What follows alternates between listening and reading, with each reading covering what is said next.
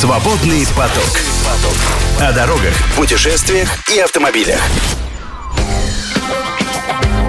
Ну что, друзья, у нас до старта всего 14 минут, даже, даже меньше, да, отправляемся, отправляемся в путешествие. В день космонавтики едем на родину Юрия Алексеевича, в город Гагарин, бывший Гжатск. Посетим и деревню Клушина, непосредственно малую родину э, Гагарина. Ну и несколько поговорим об окрестностях. И, конечно же, заглянем в гараж первого космонавта, потому что это тоже весьма и весьма интересно. А, кстати, сразу хочу сказать, у меня последние путешествия были связаны э, с машинами одного типа, разных марок, но с космическими названиями, потому что, конечно, для такого путешествия подошла бы Hyundai Staria, там Star, звезды, да. да. Но у меня тоже все хорошо получилось, потому что Citroёn Space Tourer, Space пространство в том числе космическое, да, поэтому, да это я так просто напомню. То есть можно перечи, перевести как космические путешествия. Ну, отчасти, да, отчасти. В общем, э, ну, это все, да, про машину рассказывали отдельно, слушайте в подкастах, если захотите. Ну, а мы, собственно говоря, с вами едем в Гжатск. Ехать в Гжатск, ну, по мне так удобнее всего, опять-таки, под СКАДу, потому что, напомню, я отправляюсь с э, севера э, Московской области, из города Мытищи, поэтому до СКАДа доезжаю, и потом э, хорошо и быстро через Звенигород в объезд сложных мест на трассу М1 в районе Дорохова на нее попадаю, и потом до Гжатска уже сравнительно недалеко, Гжатск, он же Гагарин, да. Напомню, что это имя а, город а, получил в 1968 году после гибели, гибели Юрия да. Алексеевича Гагарина. Да, в апреле 1968 года он был переименован. Гжатск небольшой городок, и главные его достопримечательности, конечно, э, конечно же, связаны с именем первого космонавта. И отдельно стоящая и, и главная, собственно говоря, точка, куда нужно приехать, это музей первого полета. Он прям так и называется, это отдельно построенное здание – Вообще весь комплекс а, подразумевает следующее. Там музей первого полета, потом отдельно на улице, которая называется очень просто Гагарина, напротив друг друга расположены дом, куда переехала семья Гагариных после войны, потом дом, который построили для семьи Гагарина после как раз полета, ну и рядом построен уже в 80-е годы прошлого века такой ну, так называемый гостевой дом космонавтов, то есть там все вот буквально на расстоянии там 100-200 метров друг от друга, вот туда мы тоже обязательно съездим. Но сначала музей первого полета, и а, мы по нему сейчас прогуляемся, а, и, конечно же, обращая внимание на технику, в том числе технику автомобильную. Музей первого полета, э, нет, не стоит ждать, что это прям вот полный аналог или замена, допустим, музею в Калуге, а, да, или музею космонавтики на метро ВДНХ в Москве. Кстати, кто не был, очень рекомендую, кто интересуется темой. Нет, здесь немножко другое, здесь все-таки немножко попроще, но, тем не менее, довольно большая экспозиция, где, например, вас сразу на входе встретит а, сурдо-баро-камера, где проходили тесты первые космонавты. Угу. Это нужно было в полной тишине, да, при, при, при, при другом давлении, скажем так, ну, достаточно большое время провести. Здесь же установлен такой пульт, знаешь, аналог пульта, а, который вы все наверняка видели. Это когда Сергей Павлович Королев э, сидит, да, с таким пультом, говорит там какие-то слова. в микрофон, да, да, да, да. И вот поехали. Ну, кстати, чтобы вы знали, эта съемка, она не совсем документальная, она была сделана отдельно и чуть позже, но пульт такой же. Если нажмете на кнопку «Пуск», то вам на здесь же расположенных экранах покажут небольшой ролик, на который стоит обратить внимание, потому что там в том числе видно, как отправляется Гагарин а, к своей ракете. А, а ты ведь понимаешь, что это, это по традиции, это необходимость, это было заложено вот как раз еще с, с 61 года. А, вот космонавт же никогда не едет один. Даром, что летит один. Потому что вместе с Гагариным ехал Титов, его номер два, его дублер, потому что он до последнего сопровождает, а, собственно, номер один основного космонавта, прям буквально до, ну вот, до посадки в ракету. В автобусе они еще вместе, автобус поэтому был переделан. Очень интересный автобус посмотреть. Ты такой наверняка помнишь, я тоже такой помню. Это ЛАЗ-695. Да. А, он, по, э, естественно, по нуждам заказчика несколько переоборудован. А, там установлены широкие такие хорошие кресла, чтобы мог поместиться человек в скафандре. А, соответственно, там оборудована вентиляция, столик. Ну, все достаточно просто, но вот, тем не менее, в, в этом автобусе, который тогда, в начале 60-х, выходил уже на линии в нашей стране. Вот, ну, казалось бы, как будто, внешне как будто простой рейсовый автобус подъехал, а дальше тебя ракета уже ждет. То есть вот так вот подъезжаешь, выходишь, а там, ну, ничего себе, вот такая штука стоит. Ты знаешь, я здесь же хочу все-таки сразу вспомнить эту замечательную цитату космонавта, который позже значительно побывал а, в, над, над нашей планетой, это Валентин Лебедев. Э, он очень здорово а, обрисовал, э, собственно говоря, вот подвиг Гагарина и каким нужно было быть человеком. Потому что, как спросили, а в чем, собственно, подвиг Гагарина состоит? Ну, он же сел там, ничего не управлял, отправился наверх, Слава богу, не пришлось ему там э, ни в каком ручном управлении какие-то там осуществлять сложные действия. Возможности для этого были, как раз в этом состояла подготовка и тоже подвиг. Но главное соображение, оно выражается в очень простой фразе, которую как раз Лебедев придумал, и которую я хочу процитировать. Он говорит, что значит, в чем э, подвиг состоит? Вот представьте себе маленький шарик, который расположен на высоте 10 этажа, а все, что под ним, это горючее, это топливо, это то, что ярко, жарко и хорошо горит. И тебя вот в этот шарик сажают и говорят, Юр, не беспокойся, ты вернешься, мы все рассчитали. И нажимает на кнопку «Пуск». Как вы себя будете чувствовать? Я вот еще раз в этом музее первого полета, там такой вот антураж как-то правильный воссоздан, почувствовал, до чего же нужно быть человеком смелым, человеком, умеющим, наверное, свои эмоции держать в руках, чтобы вот на такое пойти и с честью вот э, этот, эту обязанность почетную исполнить, побывать первым в космосе. Потому что, ну, мы же с тобой представляем, что, конечно же, это риск очень большой, и поручиться, наверное, за стопроцентный успех э, никто тогда не мог. Да, он был больше, заметно больше половины, но мало ли что бывает. Поэтому вот еще раз представьте себе, говорю, 10 этажей топлива, и наверху шарик, и все нормально, вернешься. Да. Вернулся, все было действительно здорово. Ну так вот, да, музей первого полета, там большая экспозиция, а, связанная и с подготовкой, и вообще с ракетной техникой, и с первыми нашими младшими братьями, которые побывали в космосе, а вот эти, э, в том числе с этими, знаешь, там даже не совсем скафандр, там что-то вроде такого чемодана для собаки, в котором она э, летала в космос, а, и, ну, и, и возвращались, например, как белка и стрелка, да, а, и, э, и, и скафандры человека, естественно, и космическое питание, и история более поздних полетов, там, например, есть экспозиция, посвященная полету по программе «Союз Аполлон», помнишь, да, 75 да, год, второй полет собственно говоря, Алексея Леонова. Ну, конечно же, во главе угла это все-таки Гагарин, и именно полет его, потому что музей так и называется «Первого полета». В общем, обязательно к посещению, благо у нас же сейчас музеи, они, ну, наверное, обоснованно. А, ты знаешь, иногда так подходишь к какому-нибудь музею, и там тебе такую цену называют за посещение, что такое, ого, ну, наверное, тем более того стоит. Это не про Гагарин, не про город, не про музей первого полета, нам все очень доступно, поэтому вот рекомендую к посещению. вообще вот любопытно, у нас чем дальше, тем в менее официальные музеи и экспозиции мы попадали – и тем больше они нам нравились. Да? Потому что, знаешь, чем дальше, тем больше души. Потому что вот побывав, это примерно час э, в музее первого полета, можете с экскурсией, может быть, тогда чуть-чуть больше это займет. Мы там вообще были одни, нас вот там было четыре человека посетителей, потом вот позже еще двое появились. Но это был, правда, будний день, обычный, там, первая половина, поэтому было мало народу. Понятно, что сегодня там наверняка аншлаг. Э, так что передаем привет, еще раз поздравляем с праздником. Ну, а потом по улицам Гагарина, совсем недалеко, едем по адресу улицы Гагарина, 74, напротив, соответственно, тоже там э, его же места. Так вот, э, э, первая следующая экспозиция, где мы побывали, мы так в обратном направлении по времени шли. То есть вот музей первого полета, это как бы так уже более-менее современное. Потом следующий был дом, который правительство СССР построило для семьи первого космонавта, для его мамы, где она жила. А, обычный одноэтажный домик на улице. Любопытно, знаешь, что такое? Почему он вроде как одноэтажный, но при этом каменный? А это просто-напросто а, один угол блочной многоэтажки. А Вот здесь так. построили в один этаж, да, просто вот его так поставили. Интересно. Поэтому там со всеми удобствами, там кухня, комната, обстановка сохранена, письма какие-то лежат, э, мебель вот той поры. Причем я спросил, насколько все аутентично. Она говорит, вот так все и сохранилось, потому что она же потом передала, когда уже переезжала.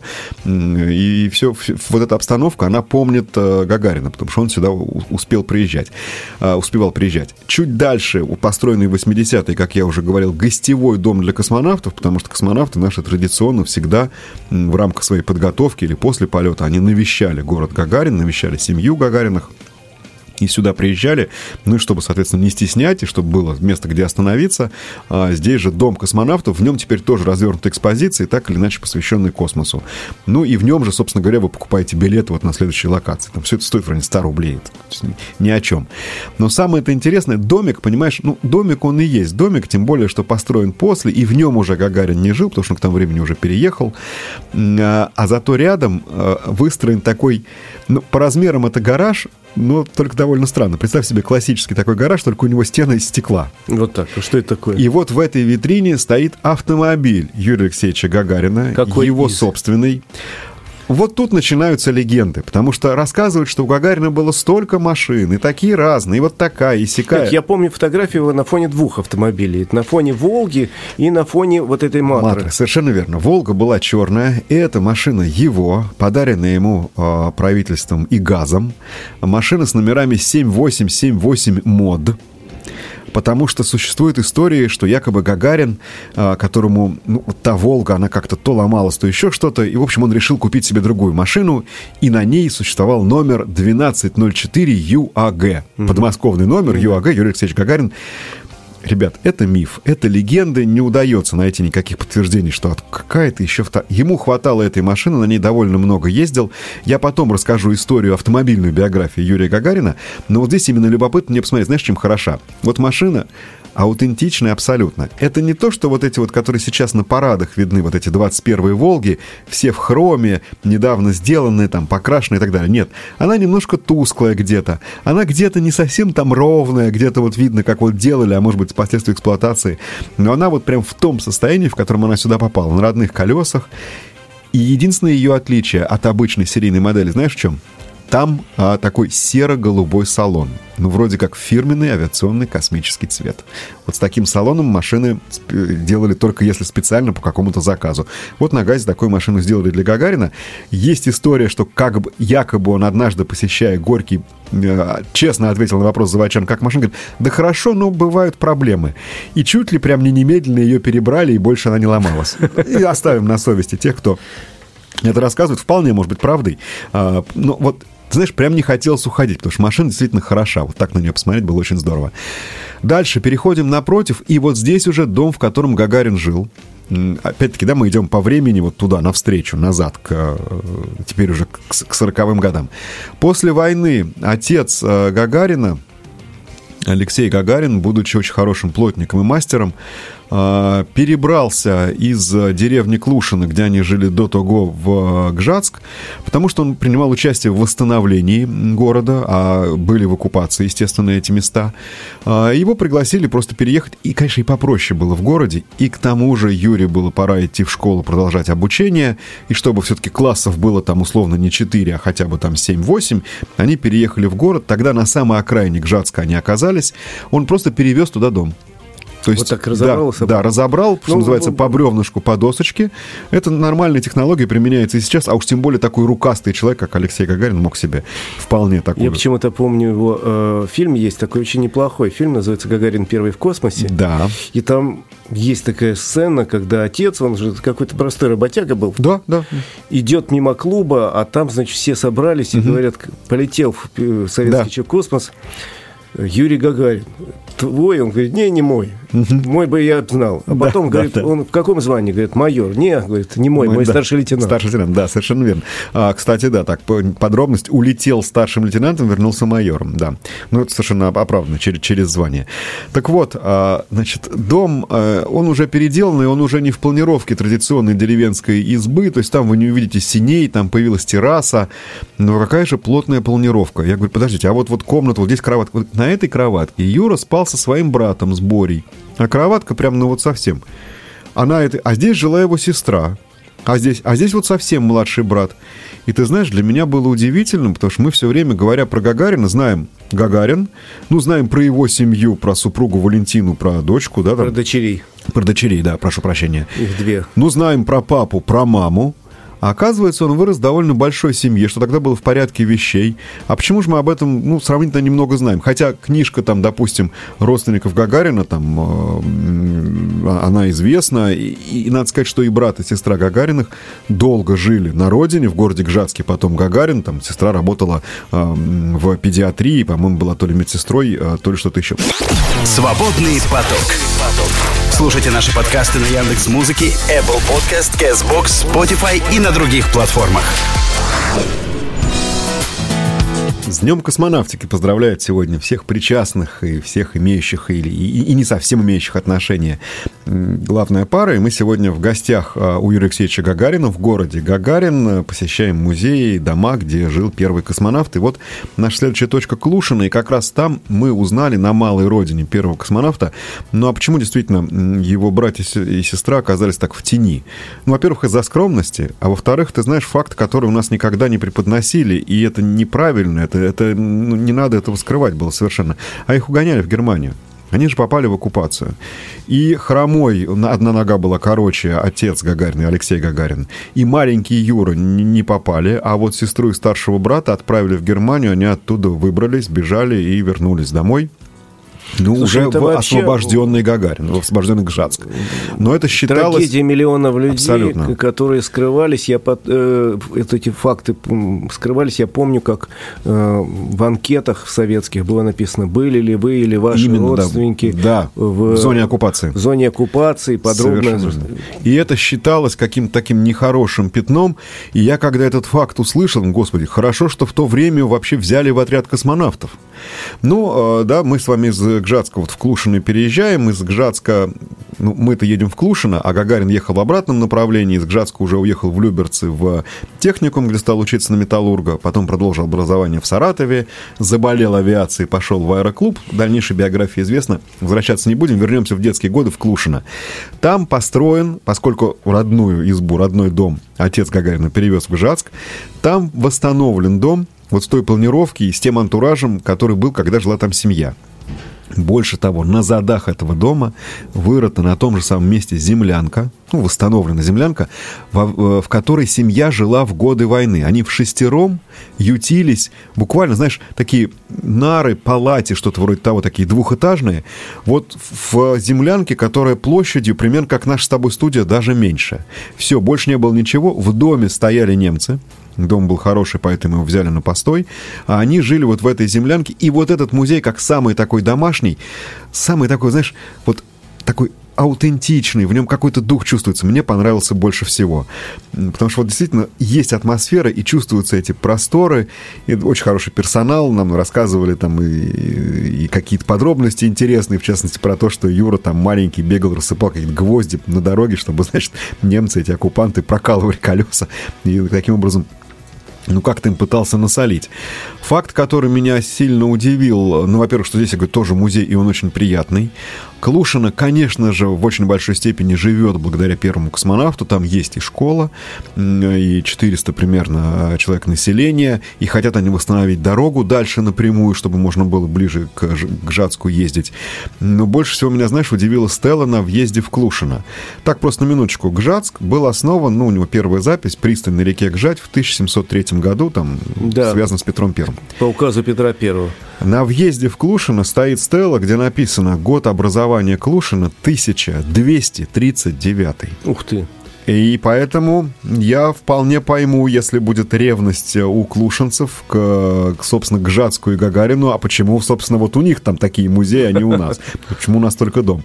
Заслуживают, действительно. Ну, понятно, что есть древние деревни, вот это одна из тех. Там, конечно же, не сохранилось каких-то там совсем уж древних и старых построек, но в том числе потому, что прокатилась война и не одна по этой местности. Ну, вот Великая Отечественная уж тем более, как там непосредственно стояли оккупанты. Кстати, сам Гжатск, основанный в 1703 да, году, да. был таким крупным достаточно торговым городом. Да. По нему проехала война 812 года, он да. сгорел полностью, но все-таки связано с войной 812 года много там. В частности, в районе Гжатска Кутузов принял командование армией. Э, а потом э, в районе Гжатска образовался первый партизанский отряд Дениса Давыдова. Город очень сильно пострадал в Отечественную войну, был практически разрушен, но все-таки я хотел бы сказать, что там есть, кроме памяти памяти, все посвященной Гагарина, есть еще и несколько очень красивых церквей, относящихся к 18 да. и 19 веку. Да, ну, не то, Несколько надо зданий. Ходить изучать, да, можно мимо проехать, можно выйти, прогуляться, посмотреть. Но а давай мы все-таки в последние, у нас там 3,5 минуты остается, вспомним автомобильную биографию Юрия Гагарина. Давай. Он полетел в космос, умея управлять истребителем, умея управлять космическим кораблем, но не умея официально управлять автомобилем. Да, прав его у него не было. И первая машина после вот того ЛАЗа 695, которая отвезла его на стартовую позицию, была, знаешь, какая?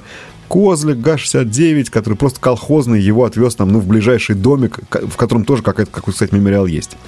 Между прочим, потом он тоже не сразу сдал на права, поэтому за ним закрепили э, не только автомобиль такой же, из воинской части, собственно, из э, отряда космонавтов, видимо, да, э, с сержантом, чтобы он его возил. Был такой же козлик.